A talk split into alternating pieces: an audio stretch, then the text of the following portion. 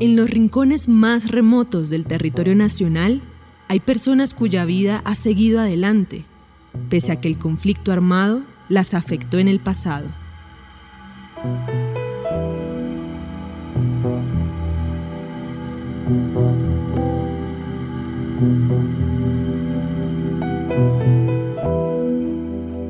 El año 2004 marcó la vida de Gladys Quiseno y su familia. Un día anochecimos en la vereda normal, vivíamos en una parte muy baja de la vereda y mi esposo subió a un alto y encontró al hermano que había venido, él había salido esa noche y llegó y le dijo, usted se desplazó anoche. Y le dijo mi esposo, no, nosotros no nos fuimos. ¿Cómo así? Es que toda la vereda se fue anoche, porque el rumor era que si los que no se fueran era porque pues ya era responsabilidad de ellos y querían quedarse. pues bajó mi esposa abajo a la, casa y nos dijo, mija, nos tenemos que ir, eh, mejor que nos vamos por nuestra seguridad, aquí no estamos seguros, eh, todo el mundo se fue, aquí en la vereda no quedamos sino nosotros y una familia más, muy retirada, es cierto, desde nosotros, como 40 minutos, y nosotros pues ahí donde nos tocó salir, estuvimos como 15 días en una casa de una familiar, de ahí estuvimos, ya no fuimos para Medellín, estuvimos en donde una hermana de mi esposo, estuvimos a un poco de tiempo, en ese entonces quedé en embarazo de mi segunda hija, ya fue ires y venires, exámenes, una cosa y la otra, que hasta el Jordán, que a Medellín, embarazo de alto riesgo, bueno, pasaron muchas cosas. En ese entonces tenía mi hija mayor, ella tenía cuatro añitos cuando salimos desplazados de la vereda a la luz. La Coalición Internacional de Sitios de Conciencia y Javeriana Estéreo Bogotá presentan la serie radial 50 vidas. El capítulo de hoy se vivía como si no pasara nada. Mi nombre es Glaider Socorro Quiseno, tengo 46 años, vivo en el corregimiento del Jordán, veré a la luz.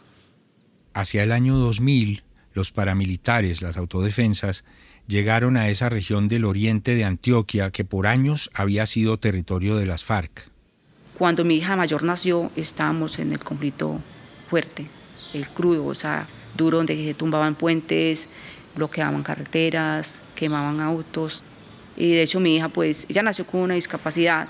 En esos días mm, nos dieron cita para, para exámenes, ires y vinires. Eh, me dio mucha depresión, porque ella nació pues con un problema eh, físico, no sé a raíz de qué, del miedo que tuve en el momento de la violencia, tantos rumores de guerra, de, que se iban a tomar el pueblo, que si no salía, o sea, el, pueblo era como un fantasma, pero que si no se iba todo el pueblo, que si lo tomaban, que no respondían por nadie, o sea, era muy difícil. Si yo me volví a retornar en el 2005, mi hija tenía 20 días de nacida, casi un mes, la hija menor, retornamos otra vez a la vereda y en ese entonces, en esos días, eh, empezó la desmovilización de los paramilitares. Y yo decía, bueno, ¿y no será que si ellos se van, la guerrilla de la FARC viene a tomar venganza por los que quedamos aquí? Que, bueno, decían que si ellos estaban y que si los otros no estaban, entonces era que porque si estábamos persistiendo era porque teníamos algo que ver con ellos. Es que no, porque nosotros nos fuimos desplazados y volvimos y pues esto era de nosotros.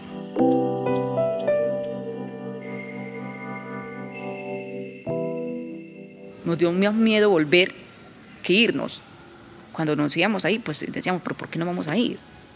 Pero ya cuando fuimos a volver, ya dijimos, bueno, ya es maluco, porque entonces vamos a tener que entrar a limpiar, a organizar y volver a entrar sin la protección, porque lo que decía el Estado, lo que decía la gente era que, que retornarnos individualmente, corríamos el riesgo porque no teníamos la protección del, del, ejército, no teníamos la protección de la ley en ese entonces, nos daba miedo y susto, qué tal que de pronto perdamos la vida ya después de quedarnos acá tenemos dos hijas, salimos con una, tenemos dos ya y a volver. Y a mí me da mucho miedo por mi esposo, porque era el que siempre iba adelante encabezando el camino, y iba, se asomaba, y volvía, iba y volvía, y así sucesivamente, hasta que uno vámonos, vámonos. Y mi, y mi hermano me dice que él me presta la casa de él para que trabajemos en la finca de él mientras, a ver qué hacemos. El proceso después de eso fue más diferente. Yo digo que la vida de la gente en sí cambió de muchas maneras. O sea, muchos quisieron volver al territorio porque fueron resilientes, fueron valientes, fuimos valientes porque entre esos estaban pues mi familia, estoy yo. Pero otros dicen, no, pues eh, da miedo, porque ya no es lo mismo volver a un lugar donde, bueno, fueron despojados, donde les tocó salir por miedo, donde ya se fueron para otros lugares y, se les abrieron puertas de empleo y ya se quedaron pues en esos lugares, entonces ya no, no quisieron volver. Pero los que volvimos, por ejemplo, en mi caso que yo volví, tenía mi tierra, mi casa, teníamos pues el sustento que era pues en ese entonces lo de la caña, ya después empezamos a surgir con cacao, proyectos que ya venían pues de la administración municipal y empezamos pues como a, seguir trabajando, a seguir, a seguir adelante. No fue fácil, fue difícil, porque empezar de nuevo después de que se había perdido ya todo prácticamente lo que se tenía, que se perdieron animales, se perdió la finca en rastrojo, la casa se cayó, pero volver a empezar de nuevo fue difícil.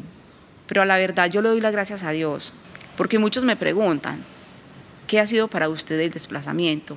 ¿O qué fue para usted el conflicto? Y yo pienso y me pongo la mano en el corazón y digo, para mí fue una oportunidad que Dios me dio.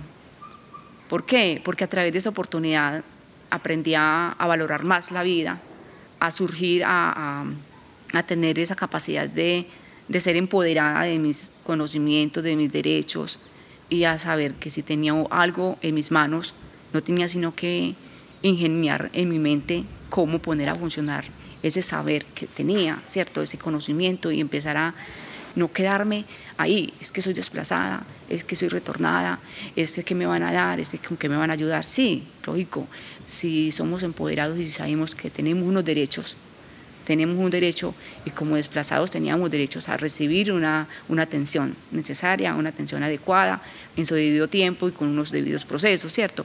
Pero yo con esa atención y con eso que me estaban dando, ¿qué voy yo a hacer? ¿Cómo voy yo a seguir adelante, a seguir avanzando? Gladys Quiseno y su esposo se tomaron en serio la oportunidad de desarrollar una empresa familiar basada en la caña de azúcar. Pasamos a otros productos y a otras ideas eh, mirando de que el producto de la caña en sí en ese entonces no tenía un valor suficiente como para sostener nuestra familia. Entonces empezamos a mirar de que de ese producto podíamos, de la panela en sí, podíamos sacar otros productos aparte de la miel, empezamos a elaborar el producto del blanqueado. Y luego de ahí, de ese blanqueado, empezamos, bueno, qué bueno eh, cambiarle la presentación y fuimos ingeniando pues la forma de, de darle una presentación más, más bonita, más llamativa y que no fuera solamente el sabor natural, sino que bueno, que llevara sabores, que la gente nos blanqueados de sabores, vamos a probarlos. Y probando, probando y ensayando y, bueno, la gente le ha gustado. Y ahí vamos para adelante con el producto. Gladys Quiseno tiene esperanzas en el cambio generacional. Yo me acuerdo de mi juventud que se vivía como si nada pasara. Hoy en día las cosas han cambiado tanto que los mismos jóvenes se dan cuenta de que las cosas no son como eran antes, pero que ahora están pendientes de la política, están pendientes de, los derechos, están pendientes de que hay historia, de que hay memoria, de que hay reconstrucción, de que hay tejido social, de que hay paz, de que hay de todo. Y los jóvenes hoy en día ya dicen, no, es que depende de nosotros también si vuelve a haber un conflicto en el territorio o si vuelve a haber un conflicto en una familia, depende de cada persona.